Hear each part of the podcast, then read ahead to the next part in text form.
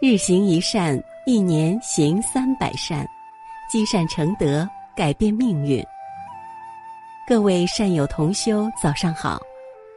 在这美好的清晨，让鸟语花香叫醒我们的心灵，迎接这新的一天的到来。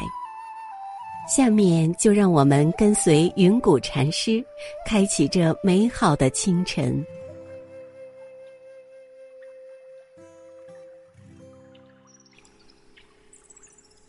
人生是一场长途旅行，途中的艰难困苦是一种磨砺，更是一种财富。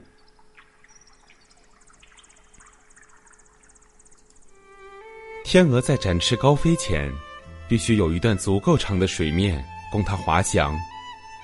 如果助跑线的长度过短，天鹅就难以施展它拥抱蓝天的理想了。人生也如此，时机未达时，静若处子，沉心定气，卧薪尝胆；一旦时机成熟，动如脱兔，灵敏应对，抓住机遇，争取自己的成功。历史上曾有一则朱元璋和孟子的趣事儿。相传朱元璋当了皇帝以后，内心非常讨厌孟子，认为孟子不配亚圣的称号，也不应该把他的牌位供在圣庙里，因此他下旨取消孟子配享圣庙之位。到了晚年，他阅历多了。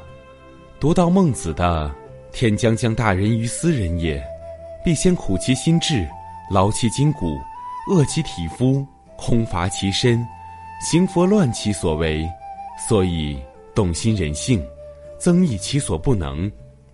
然后，置生于忧患，而死于安乐也。”一节，情不自禁的拍案叫好，认为孟子果然不失为圣人，是名副其实的亚圣。于是又恢复了孟子配享圣庙之位。人生是一场长途旅行，途中的艰难困苦是一种磨砺，更是一种财富。子曰：“岁寒，然后知松柏之后凋也。”持之以恒的人会在人生的后程发力，经过长时间的积蓄，厚积薄发。往往能笑到最后。简单来说，人生的定论，总要在经过一定事情之后才能得出，而不由个人的禀赋决定。莎士比亚说过：“斧头虽小，但经过多次劈砍，终究能将一棵最坚硬的橡树砍倒。”曾有一个年幼的孩子，一直想不明白自己同桌为什么每次都能考第一。而自己每次却只能远远排在他的后面。回家后，他问道：“妈妈，我是不是比别人笨？我觉得我和他一样听老师的话，一样认真的做作业，可是为什么我总比他落后？”妈妈听了儿子的话，感觉到儿子开始有自尊心了，而这种自尊心正在被学校的排名伤害着。他望着儿子，没有回答，因为他不知该怎样回答。又一次考试后，孩子进步了，考了第二十名，而他的同桌还是第一名。回家后，儿子又问了同样的问题。妈妈真想说，人的智力确实有高低之分，考第一的人脑子就是比一般的人灵。然而，这样的回答。难道是孩子真想知道的答案吗？他庆幸自己没说出口。应该怎样回答儿子的问题呢？有几次，他真想重复那几句被上万个父母重复了上万次的话：“你太贪玩了，你在学习上还不够勤奋，和别人比起来还不够努力。”以此来搪塞儿子。然而，像他儿子这样脑袋不够聪明。在班上成绩不甚突出的孩子，平时活得还不够辛苦吗？所以，他没有那么做。他想为儿子的问题找到一个完美的答案。儿子小学毕业了，虽然他比过去更加刻苦，但依然没赶上他的同桌。不过与过去相比，他的成绩一直在提高。为了对儿子的进步表示赞赏，他带他去看了一次大海。就在这次旅行中，这位母亲回答了儿子的问题。母亲和儿子坐在沙滩上，他指着海面对儿子说：“你看那些在海边争食的鸟儿，当海浪打来的时候，小灰雀总能迅速的起飞，它们拍打两三下翅膀就升入了天空，而海鸥总显得非常笨拙，它们从沙滩飞向天空总要很长时间。然而，真正能飞越大海、横过大洋的。”还是他们。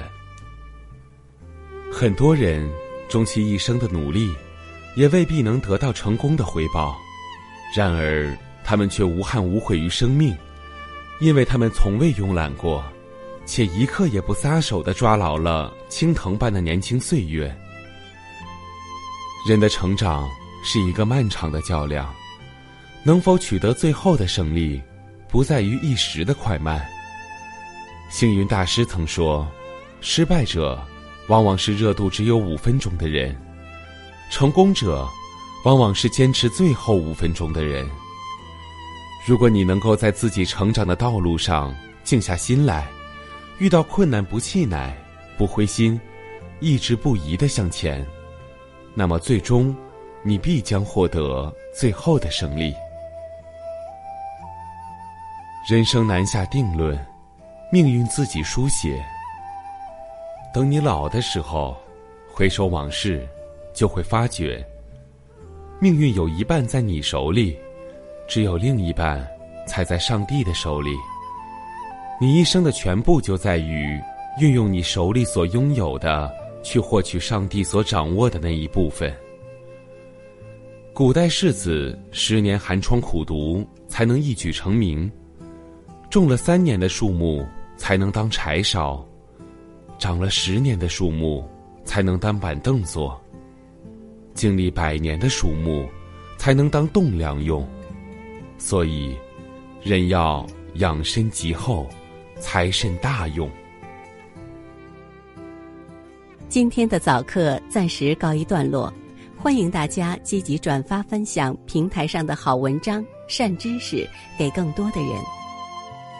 分享是一种美德，转发就是积德行善。那么，明天我们不见不散。